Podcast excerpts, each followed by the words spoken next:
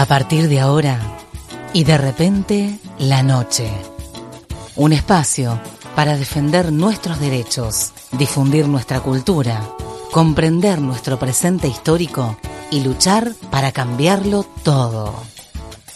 Y de repente la noche, con la conducción de Sandra Míguez por FM Universidad.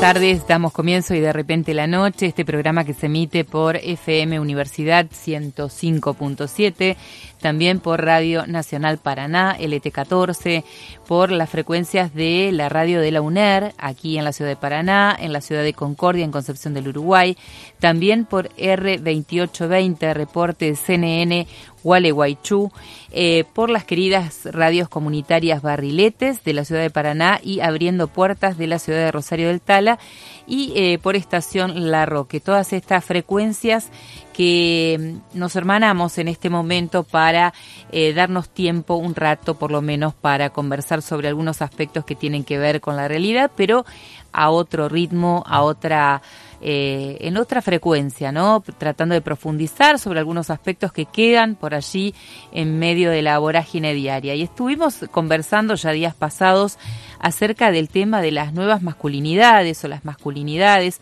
Hoy vamos a tener un diálogo profundo, eh, muy interesante, con el psicólogo eh, Samir Petrocelli, especialista en estos temas que desde hace varios años, desde el 2006, se viene dedicando justamente a todo lo que tiene que ver con actividades y de capacitación y sensibilización en temas de género.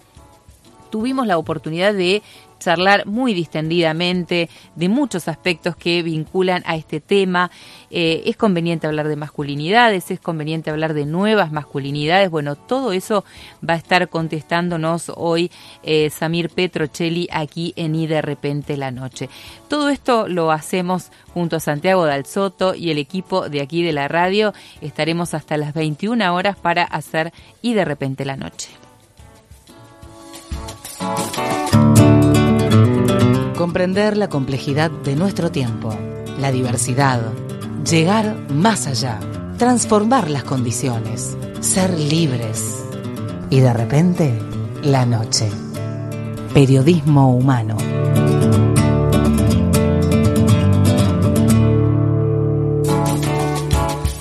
Bueno, como siempre decimos, están nuestras redes sociales a través de Instagram, de Twitter, de Facebook, buscan y de repente la noche, allí nos pueden hacer eh, comentarios, dejarnos mensajes a lo largo de todo el programa y también durante la semana. También pueden escucharnos a través de la aplicación y a través de puntodecontacto.com.ar y por supuesto del streaming que tiene las radios.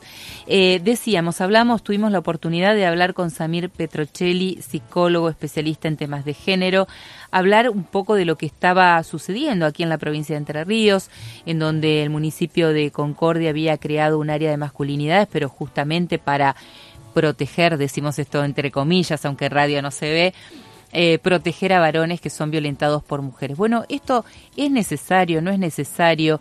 Ya habíamos hablado con eh, Laurana Malacalza, subsecretaria de Abordaje Territorial del Ministerio de Mujeres, Género y Diversidad, diciendo que las políticas públicas tienen que estar, las áreas tienen que estar justamente para proteger y para acompañar y para brindar recursos y asistencia a quienes son personas vulneradas, es decir, a mujeres, niñas, niños, adolescentes. Así que bueno, de esto también hablamos con Samir Petrochilli en esta interesante entrevista que invito a escuchar.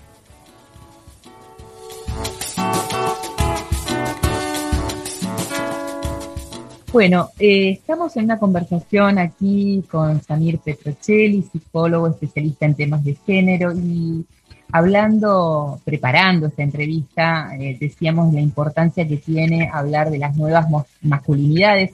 No sé si sigue siendo necesario decir nuevas masculinidades o hay que hablar de masculinidades directamente. Eh, un gusto saludarte, Samir, y gracias por, por esta comunicación aquí con, con el equipo de Y de repente la noche, con toda esta gente que eh, nos escucha y, que trazamos este puente amoroso entre tantas radios de la provincia de Entre Hola Sandra, ¿cómo estás? Bueno, eh, gracias a vos, es un, es un gusto y un honor eh, tu invitación, así que muy contento, feliz, feliz de poder compartir este espacio. Bueno, decíamos, ¿no, Samir, que el tema de las masculinidades es un tema que afortunadamente está en la agenda pública, eh, y digo afortunadamente porque nos invita a pensar de qué hablamos cuando hablamos de masculinidades o de nuevas masculinidades. ¿Es necesario decir nuevas masculinidades o con decir masculinidades simplemente ya está? Y esto como para abrir la charla.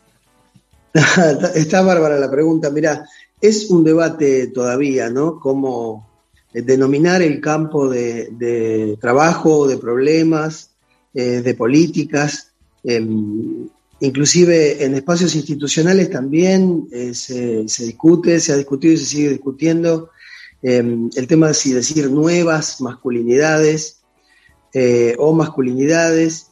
Em, en general, mira, abriendo un poquito eh, la reflexión al campo social más, más amplio, todo lo que, eh, digamos, trae aparejada la palabra nuevo o cambio, em, siempre tiene como una especie de gancho o es una forma, digamos, muchas veces eh, de tratar de presentar la propuesta como algo que sea superador de un estado de cosas, ¿no?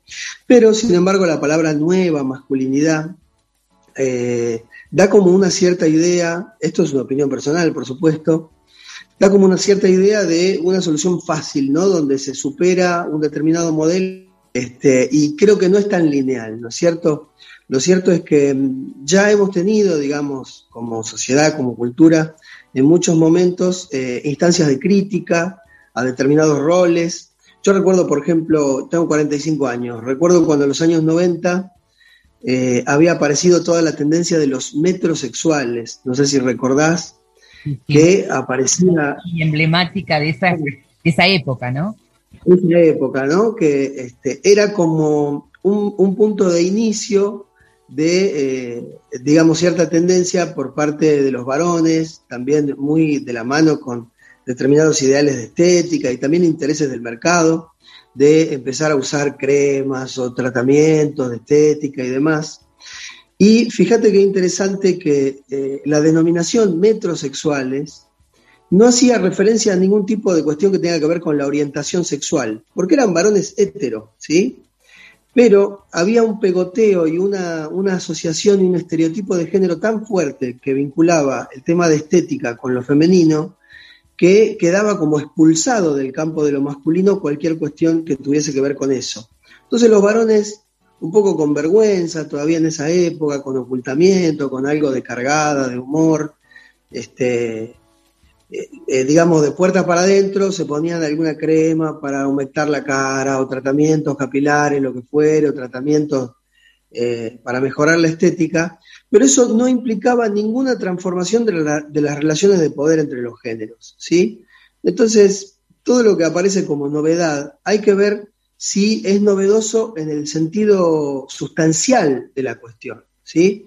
Porque hoy mismo que tenemos toda la cuestión de los varones aliados, los varones este, deconstruidos, un montón de, temas que surgen ahí, muchas veces lo que vemos es que aparece eh, la incorporación o la apropiación de un cierto discurso que tiene que ver con los cánones de la corrección política de, cierto momento, pero que no impactan en una transformación verdadera eh, de lo que son las prácticas y los modos de relación y sobre todo las estructuras de poder. A mí me gusta Entonces, en relación a esto que es como si fuera un como sí, ¿no? Como sí, claro. en cambio, pero en realidad en el fondo no sucede. Claro, exactamente. Y que además va muy de la mano con eh, un, un, aspecto clave de lo que es la masculinidad hegemónica, eh, que por ahí la podemos comentar en dos o tres palabras, si querés, también durante el encuentro de hoy, eh, que es cierto mandato muy fuerte del lado de los varones, del lado de las mujeres también, ¿no? de, todas las identidades hay mandatos que tienen que ver con el cumplimiento de ideales. Eso desde ya. Pero en el caso de los varones, estos mandatos gravitan eh, de una manera muy, muy, muy importante en lo que es la construcción de la identidad, la subjetividad y el sentimiento de autoestima. Y te diría que eh, esto de cumplir con el discurso políticamente correcto, en lo discursivo justamente, va muy de la mano con cierto ideal masculino de comportarse bien, hacer las cosas correctamente, eh, estar, digamos, bien informado, hacer lo que se espera de. Eh, entonces aparece mucho, ¿no? El tema de cierto discurso, donde se apropian algunas cuestiones, pero en la práctica, que es donde se ve, en la práctica en sentido amplio, ¿no? En las prácticas sociales, en las prácticas sexuales, en las prácticas en el ámbito del trabajo, lo que se ve es que em, lo que determina lo que ocurre ahí sigue estando como en una, situación invisible todavía y no cambia, ¿no? los resortes que disparan más que nada el aspecto emocional, el aspecto comportamental, el aspecto discursivo sí puede ir teniendo cambios, pero de lo que hablamos es de cambios reales que tienen que ver con cambios en las formas de sentir y actuar, ¿no? Esto es como una diferencia. En relación a esto que estás señalando, eh, ¿qué factor juega ¿no? el tema de la pertenencia también como sociedad, ¿no? En relación a esas identificaciones, a esa, a esa necesidad ¿no? de, vincularnos socialmente, eh, ¿cómo juega ese factor? Bueno, eh, ahí, bueno, es retomar esta idea ¿no? de los ideales. Los ideales eh, tienen eficacia en la medida en que se soportan eh, o se sostienen de una cierta eh, unanimidad social de esos ideales. El ideal siempre es, por definición, un ideal colectivo, ¿sí? Siempre es para un otro, cierto? El, ideal no es una, invención total y absoluta de, cada subjetividad, sino que trae consigo las marcas eh, de determinada herencia histórica, herencia cultural, donde ahí eh, el, sistema de reconocimientos mutuos, este es un tema que trabajan muchas autoras y autores, eh, para la masculinidad, el sistema de reconocimientos mutuos es clave, porque la forma en la que los varones nos enteramos qué quiere decir ser hombre, es básicamente sobre la base de una entrada en determinados circuitos donde esos códigos te atribuyen valor, ¿no es cierto? Te atribuyen valor, reconocimiento, prestigio, aceptación. Eh, entrar al mundo de los hombres implica, esto lo desarrolla de una forma muy interesante José Olavarría, entrar al mundo de los hombres implica eh, actos de pasaje, ritos de pasaje, ¿no? Donde es muy importante que estas acciones estén atestiguadas por otros varones, en general varones que ya han atravesado esas instancias y que eh, validan o aprueban eh, esa performatividad, ¿no? Que dicho en palabras más sencillas, porque estas son experiencias que tienen que ver con los recorridos y trayectorias personales de mucha gente, prácticamente todas, todos, todes, eh, lo que tiene que ver con aprender a conseguir el primer trabajo, el debut sexual, todas estas son cuestiones que son en alguna medida mostradas a, unos otros masculinos que aprueban, felicitan eh, o, sancionan positivamente. Rita Segato dice, ¿no? Este mensaje de masculinidad que hay, ¿no? Y en ese sentido, vos estás haciendo una,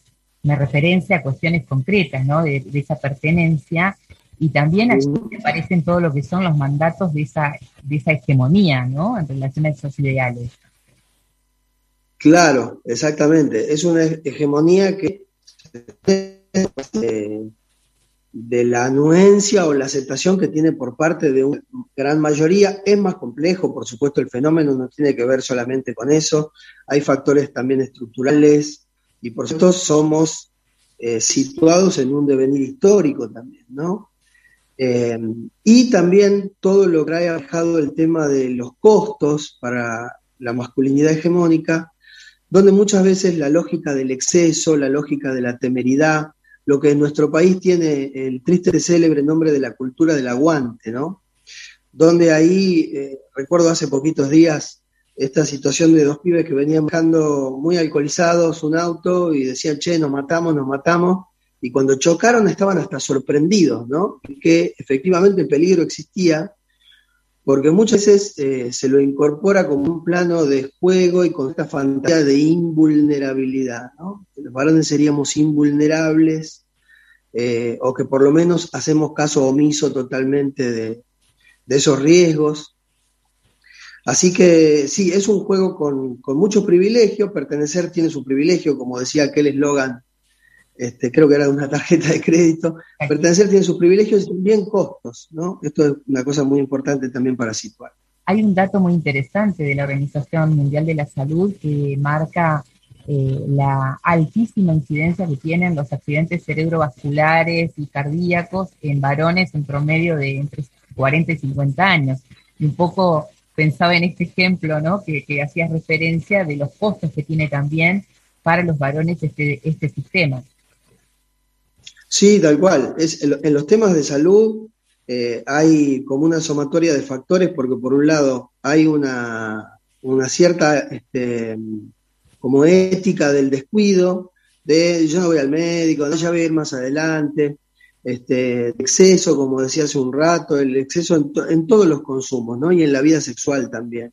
Eh, se, se, pondera altamente el exceso, ¿no? Sobre todo entre los varones, el exceso en, lo que es este, la vida sexual, por ejemplo, que no, no, necesariamente trae aparejada una verdadera satisfacción, ¿no? que es otra cosa distinta.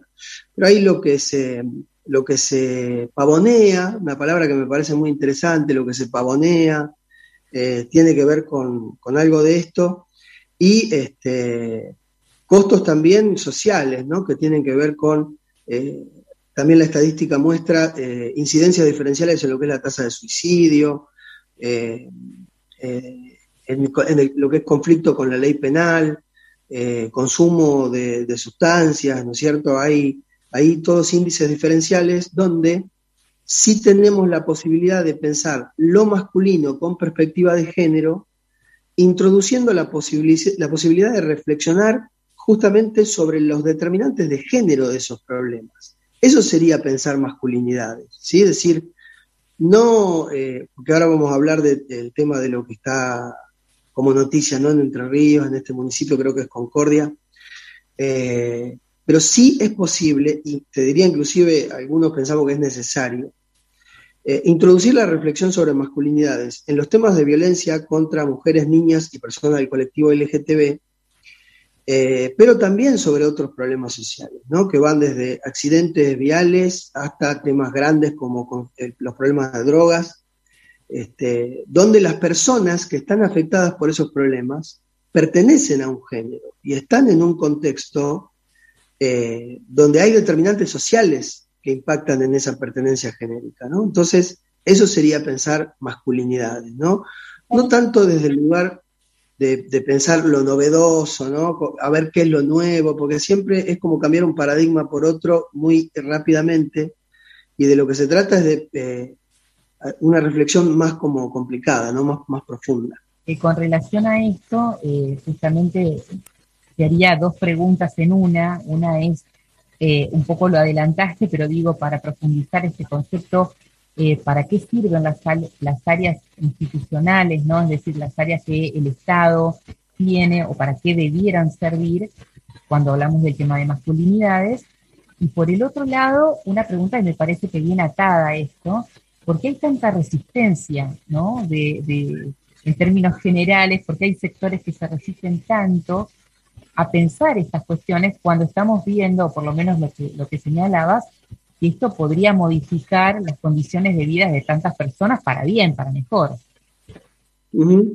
Sí, mira, en lo, que tiene que ver con lo, institucional y lo político, eh, las resistencias este, habría que ver si las situaríamos de esa manera. En todo caso son debates, ¿sí? debates donde hay posiciones eh, tomadas sobre la experiencia de trabajo de, compañeras que militan hace mucho tiempo, que autoras muy importantes, donde el planteo siempre es, eh, bueno, tengamos cautela, ¿no? Porque eh, sabemos que, eh, la, o sea, partimos de la premisa de que la situación en lo político, en lo económico, en lo laboral, en el tema de cuidados, en, en un montón, en todos los aspectos, te diría, de la vida, la situación, decía, de mujeres, eh, niñas y personas del colectivo LGTB es diferente, ¿no? Entonces, por eso pensamos en las medidas de acción positiva y también partimos de la premisa de que siempre es una militancia, siempre es una lucha, el movimiento de mujeres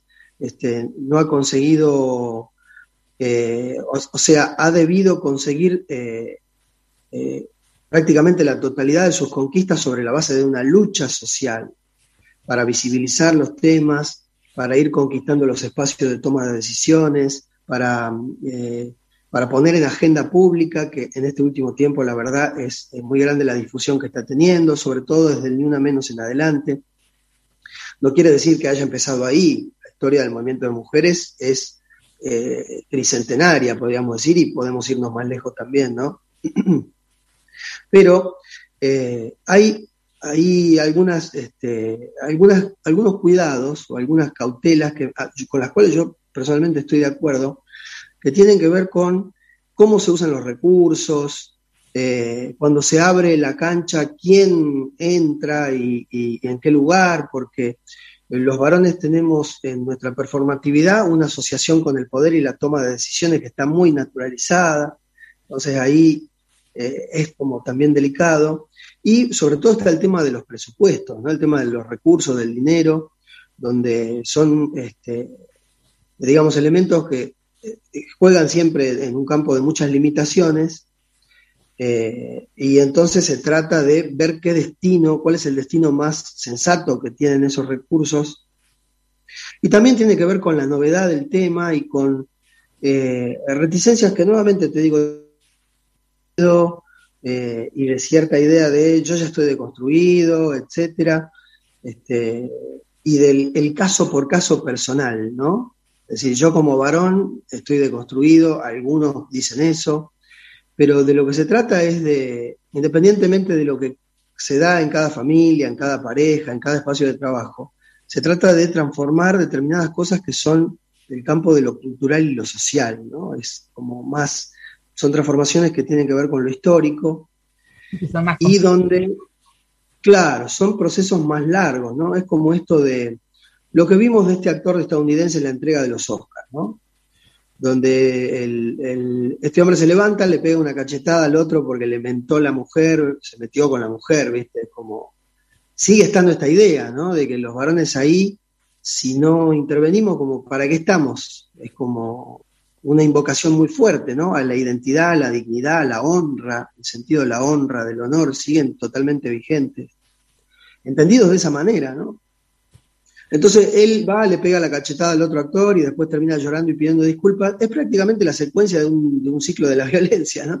Lo que vimos ahí, este, con, un, con un castigo que viene después, que digamos el castigo le cabe a él, pero porque es un emergente de un sistema social, ¿no? Que ahí es donde tenemos que apuntar. Más allá del caso. Le cabe al otro actor que también, digamos, su discurso fue, fue violento, ¿no? Claro, uno puede decir, bueno, el discurso del actor que estaba haciendo de maestro de ceremonia tuvo un chiste ahí que eh, un poco por algunos costados lo podemos criticar desde ya, eh, pero la reacción del otro actor que le pega la cachetada eh, la validó mucha gente, ¿no? Había, hay como dividió opiniones, como, y hay mucha nostalgia, ¿no? Frente a los momentos de crisis siempre hay una nostalgia que se reactiva por lo que parece que se está deconstruyendo eh, y también un gran temor a la pérdida de los privilegios que hay en juego ahí, hay que decirlo con todas las letras, esto desde ya.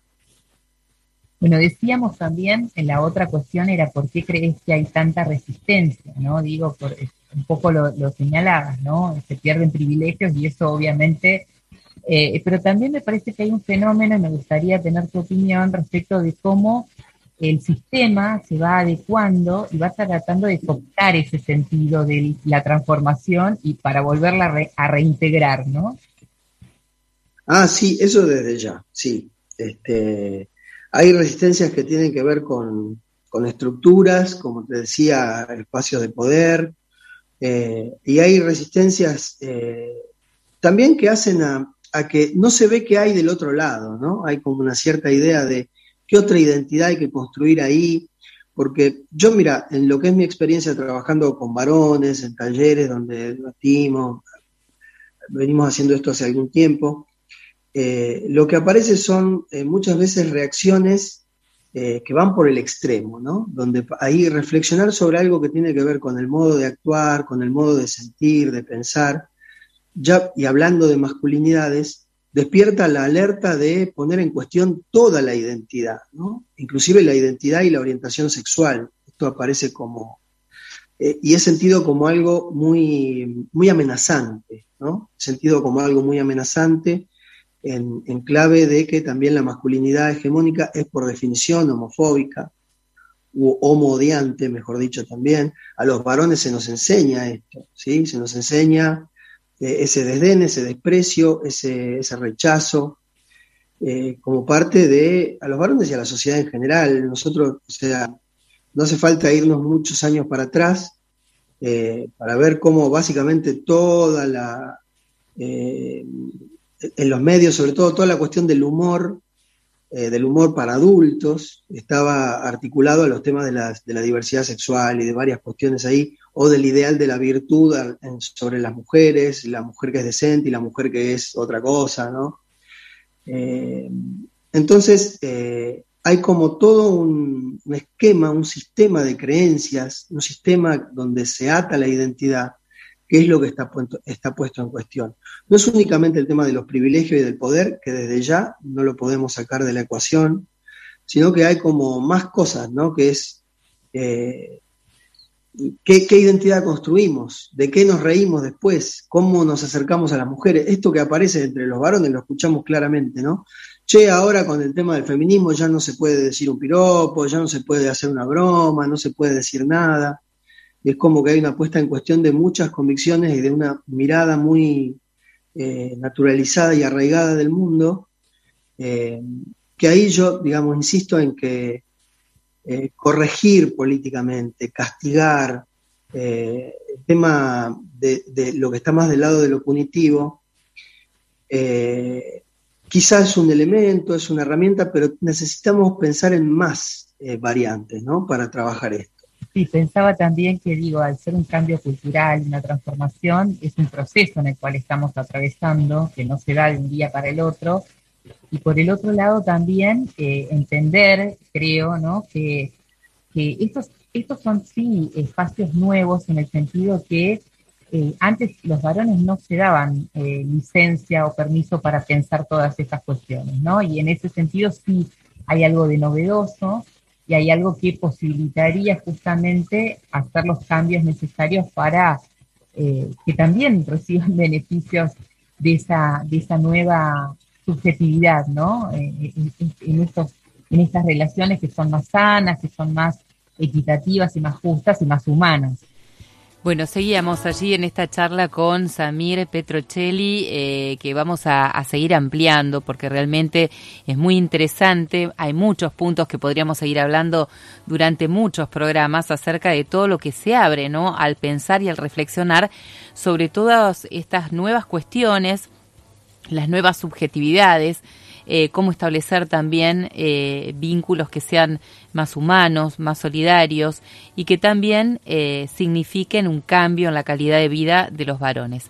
De esto vamos a continuar en instantes nada más en esta interesante charla con este psicólogo especialista en temas de género que estuvo aquí en Y de repente la noche. Y de repente la noche, con la conducción de Sandra Míguez integrante de la Red Internacional de Periodistas con Visión de Género. Y de repente la noche, periodismo humano.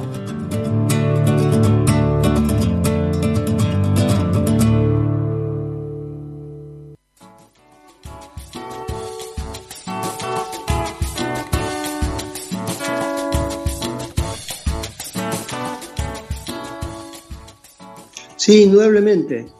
Este, y no solamente en lo que tiene que ver con, las relaciones eh, a nivel de los vínculos sexoafectivos, las parejas, lo que fuere, o la familia, sino también eh, en términos de, porque está muy invisible todavía el impacto, como decíamos hace un rato, que tiene en tomas de decisiones que eh, son un cambio de agujas en la vida para muchos varones, ¿no? decisiones en lo laboral, eh, decisiones en, en, lo que tiene que ver con la salud, como estamos diciendo, y cuestiones que aparecen como en lo más profundo del sentimiento de sí de los varones, ¿no? Donde ahí es como dijo este actor estadounidense, en las declaraciones cuando donde él termina pidiendo disculpas y todo, él dice algo que me parece que pinta, digamos, con todos los colores, esto que estamos como eh, compartiendo, que es el amor te hace hacer locuras, ¿sí? Es el viejo paradigma del amor romántico, eh, ahora ya no defendido eh, o romantizado, sino como en el contexto de las disculpas de cómo hay una incidencia que te puede llevar a lo peor, ¿no? es, si te lo pones a pensar, es prácticamente lo mismo que el discurso de un femicida, ¿no? Es el amor te hizo hacer una locura.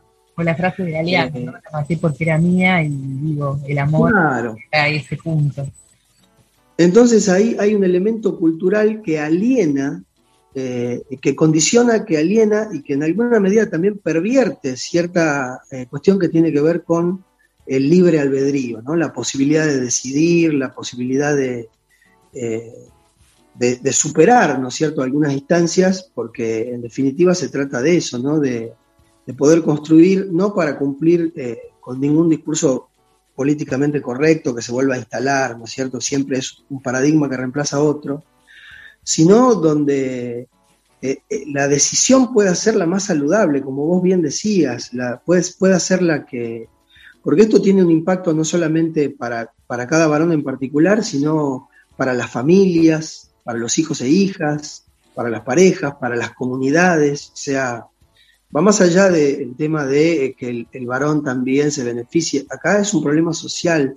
Este, obviamente que pensamos en eh, la posibilidad de, superación y de, beneficio, que habría que ver, eso lo podemos discutir también, no sumar beneficios a los privilegios, una cosa que muchas veces también se discute.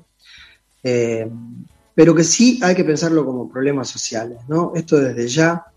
Y en una sociedad donde todavía me parece que estamos caminando el recorrido para comprender estos temas. Yo, por ejemplo, en relación a, esta noticia y al debate tan grande eh, en, cuanto a lo que pasó en Concordia, lo que veo es que todavía no se entiende qué quiere decir violencia de género, ¿no? a pesar de que es un término que se instaló y que se lo usa en los medios de comunicación y todo, pero se lo usa muchas veces como sinónimo de, conflictos en la pareja, ¿no? O de, problemas de pareja o de violencia en la pareja. Y es mucho más amplio en realidad el concepto y si no se lo entiende en su sentido amplio, eh, se da lugar a esto, ¿no? A esto que vimos que inclusive puede haber sido con la mejor buena voluntad, habría que ver, ¿no? yo no tengo toda todo el dato, vos me estabas contando recién de esta persona algunas cosas, pero... todos los datos estadísticos, ¿no? Eh, el registro de causas judiciales de la local, digamos, de la provincia de Entre Ríos, que depende del Superior Tribunal de Justicia, señala que en Concordia hubo 411 denuncias por violencia de género de mujeres eh, que radicaron la denuncia, que están judicializadas estas causas, y 35 que pertenecen a, niños y adultos mayores afectados por estas causas, pero que han sido violentados por otros varones. Es decir, no lo registro, no hay ni una sola causa judicial que corrobore esto con lo cual, digamos, se supone eh, se creaba esta área, ¿no? Para proteger a los varones de la violencia que ejercen las mujeres. Entonces, eh, digo, los datos no corroboran esta, esta, esta cuestión. Sí, no, desde ya este, la estadística la tiene, pero independientemente del tema de los números, que siempre es tan elocuente, ¿no? Lo que tenemos que pensar ahí son eh, las relaciones de poder, ¿no? Cómo, digamos, eh, un, varón, una mujer que denuncia, a pesar de que muchas veces hay, sabemos, ¿no? Revictimización y un montón de cuestiones, eh, es como que se ha logrado la visibilidad de que esto existe. Y respecto de los varones que denuncian, siempre hay como una especie de sorna o risa en medio, ¿no? Porque ¿a qué se debe esa risa? Y que bueno, el varón que es eh, violentado, habría que definir también cómo entendemos la violencia, ¿no? Porque la violencia no son meramente agresiones o insultos, sino que tiene que ver con una dinámica, una forma de relacionarse donde lo que pivota todo es quién tiene el poder, cómo se va estructurando el poder.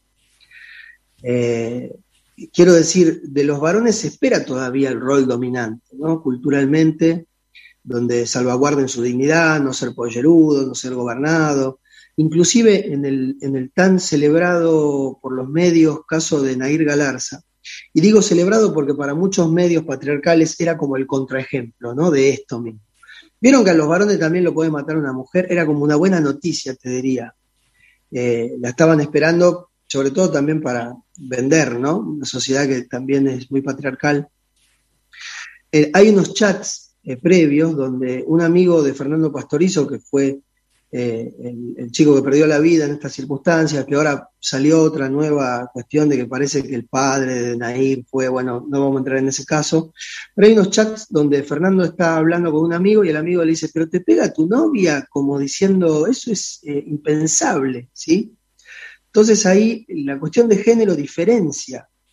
Eh, que los varones y las mujeres, o inclusive en parejas del mismo sexo, puede haber agresiones, nos peleamos, las relaciones humanas son difíciles, son un pelote, eso también es un dato, es una realidad.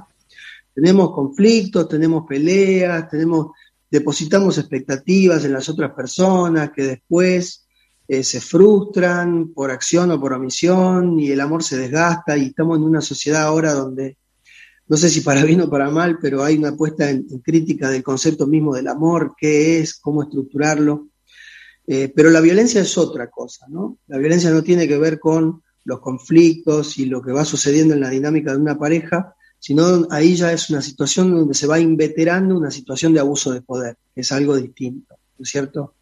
Y que eh, en el caso de la violencia de género, no solamente se da en esa pareja, sino que la pensamos como uno de los emergentes de un fenómeno social donde la violencia y la discriminación por motivos de género ocurren en muchos ámbitos, como lo expresa muy claramente nuestra Ley Nacional 26485. ¿sí? Entonces, esto es lo que ocurre a nivel social y la política pública que en nuestro país honra a la CEDAW, que está instalada con rango constitucional, habla de la violencia contra mujeres y niñas por estos elementos sociales. Entonces, esto de hacer un espacio para que denuncien los varones, primero que es redundante, porque ya tenemos la ley 24417. Si ya hay un elemento donde la ley 24417 ya decía, puede denunciar cualquier persona, no importa el sexo, el género, la edad, etc. Entonces ya estaba eso. El hecho de que salga este elemento ahora habla de dos cosas. Primero, de lo que tiene que ver con el desconocimiento, no se entiende qué quiere decir violencia de género. En segundo lugar, esta mirada del equiparatismo, ¿no? De que, eh, bueno, Ah, se habla mucho de la violencia contra las mujeres, pero ¿y la violencia que sufrimos los varones, quién habla? ¿no? Que ahí siempre traemos, cosa que surge, te digo, trabajando género surge en los talleres con varones, con mujeres, con población trans, siempre surge este tema de que la ley tiene que ser ecuánime, ¿no? Eh, entonces está esta mirada del equiparatismo. Eh, y en tercer lugar también surge, eh, te diría, como una expresión de resistencia, ¿no? Como una especie de revanchismo también.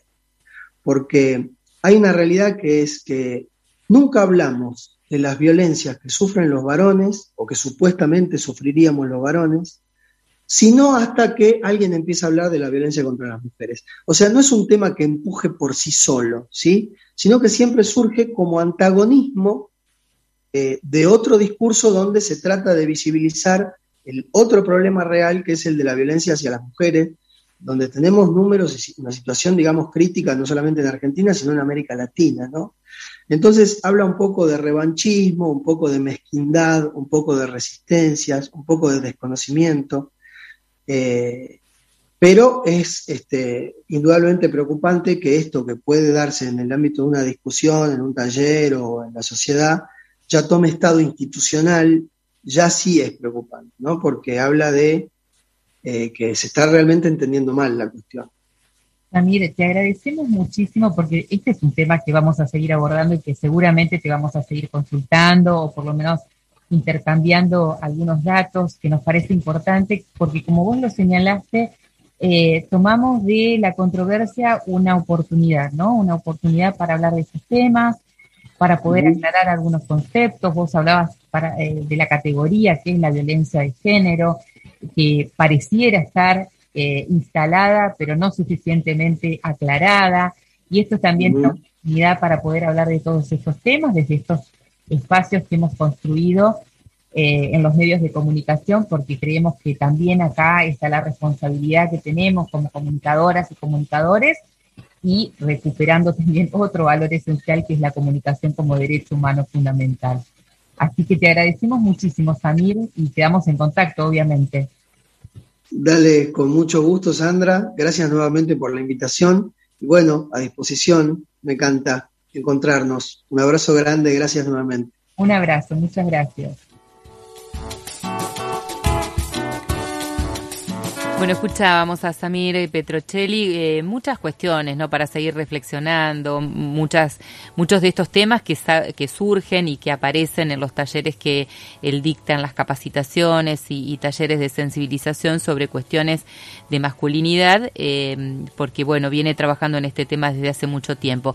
Eh, me parece muy apropiado también reflexionar sobre aquellas expresiones que, que usamos a diario, aquellas cosas que surgen, ¿no? En, la vida cotidiana, eh, radicadas en el sentido común y que muchas veces terminan de reforzar justamente estos aspectos que tienen que ver o que dan origen o motivan eh, ciertos círculos de violencia. Lo planteaba él con su análisis y realmente es un, placer poder escuchar estas reflexiones que siempre, como decimos, disparan a nuevas preguntas, nuevas inquietudes. Bueno, de todo esto hemos hablado con Samir Petrocelli, psicólogo, especialista en temas de género, y vamos a seguir, por supuesto. Pero ahora vamos a compartir un poco de música para distender en medio de esta noche aquí en Y de repente la noche. Despejame un poco esta soledad.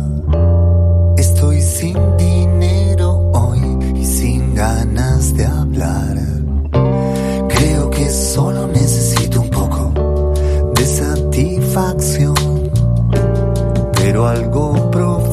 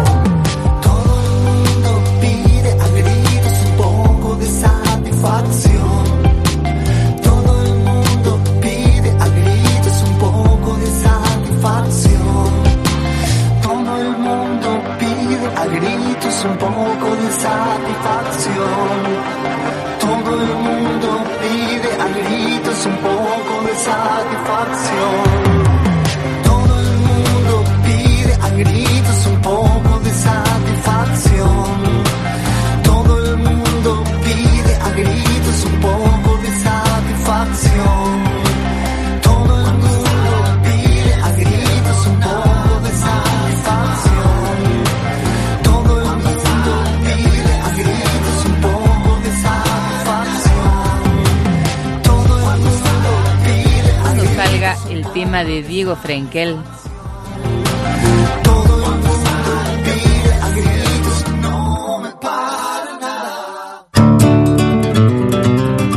Estás escuchando y de repente la noche. Periodismo humano para transformarlo todo.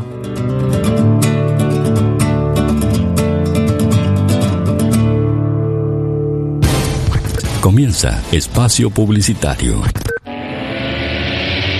Todos los partidos de patronato en el fútbol de primera están en el aire de la 105.7 con los relatos de Cristian Grandoli junto al equipo de la cadena entre Riana del Gol. Vino y córner, está el cabezazo arriba. ¡Gol de patronato! En Radio Universidad, jugamos en primera. ¡Gol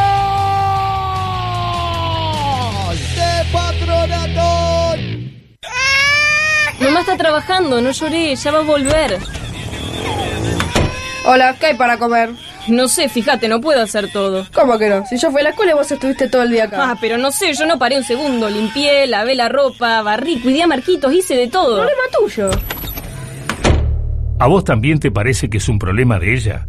Un adolescente que trabaja en su casa y no estudia será un adulto con muy pocas oportunidades. Y todos somos responsables de eso. Terminemos con el trabajo infantil. Luchemos por una educación de calidad. Es una iniciativa de la Organización Internacional del Trabajo. Estamos en Google Play. Baja la app de UTN Paraná y accede a toda la información de la facultad. Noticias, historias y novedades. FM Universidad Online. Campus Virtual. Autogestión de alumnos y docentes. Búscanos en Google Play como UTN Facultad Regional Paraná. Fin de espacio publicitario. Estás escuchando y de repente la noche. Periodismo humano para transformarlo todo.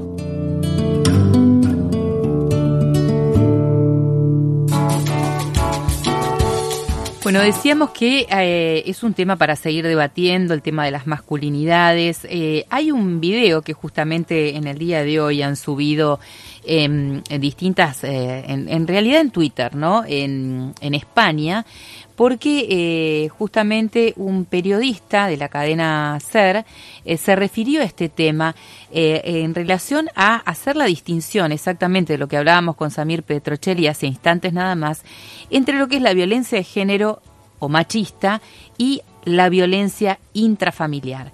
Eh, escuchemos lo que decían en, en esta conversación, justamente algo más que aclara al respecto.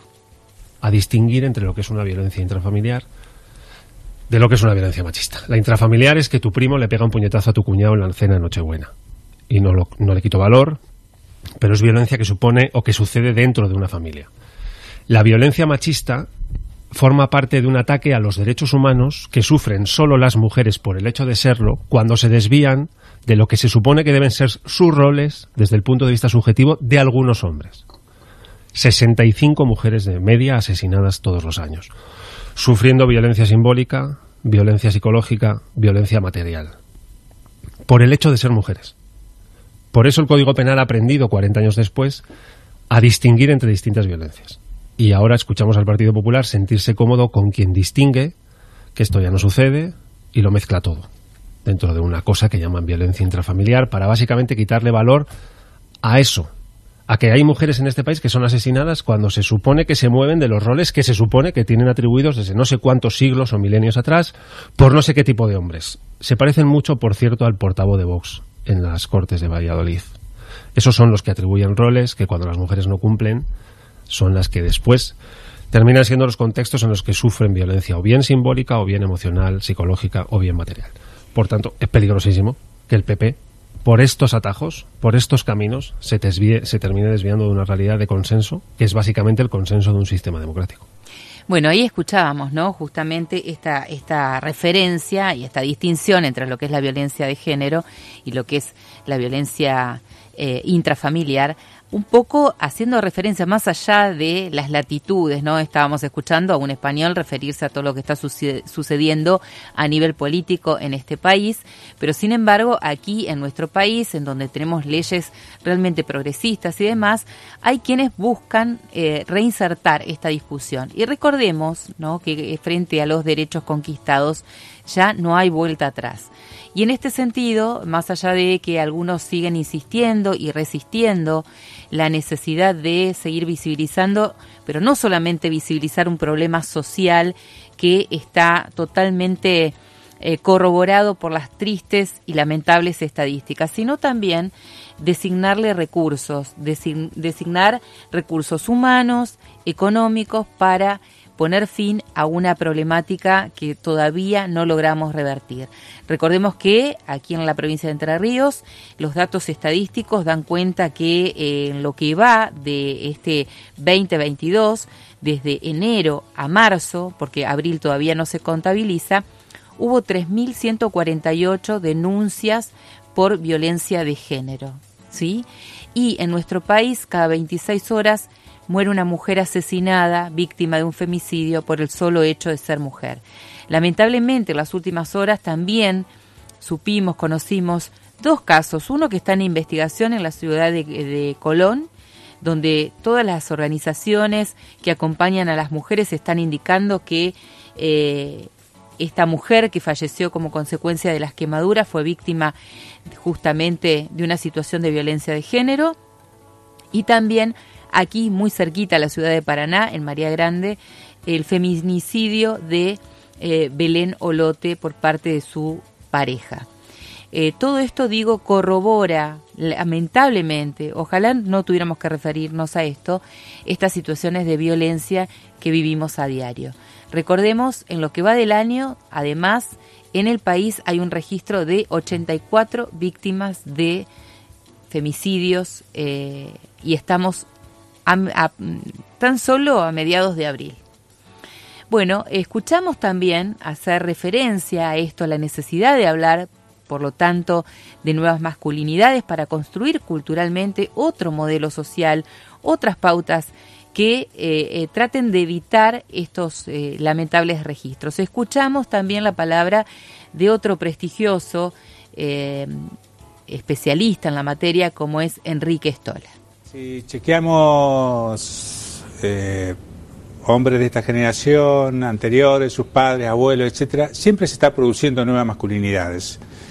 Pero lo que hay que producir y trabajar es para no seguir el modelo eh, hegemónico en donde los machos son el centro de todo. Entonces tenemos que generar espacios de discusión sobre esto en donde el aporte de las teóricas feministas es fundamental porque desde la posición de subordinación que históricamente ha tenido la mujer pueden realizar las mejores críticas y los mejores aportes para la producción de estas masculinidades. Creo que hay que tomar las banderas de las feministas, de los feminismos, implica, por un lado, visualizar que la gestión de todos los poderes en el mundo la tenemos los hombres que según Naciones Unidas el 98% de los capitales y propiedades la tenemos los hombres, que las mujeres están en una situación de subordinación económica en relación a los hombres.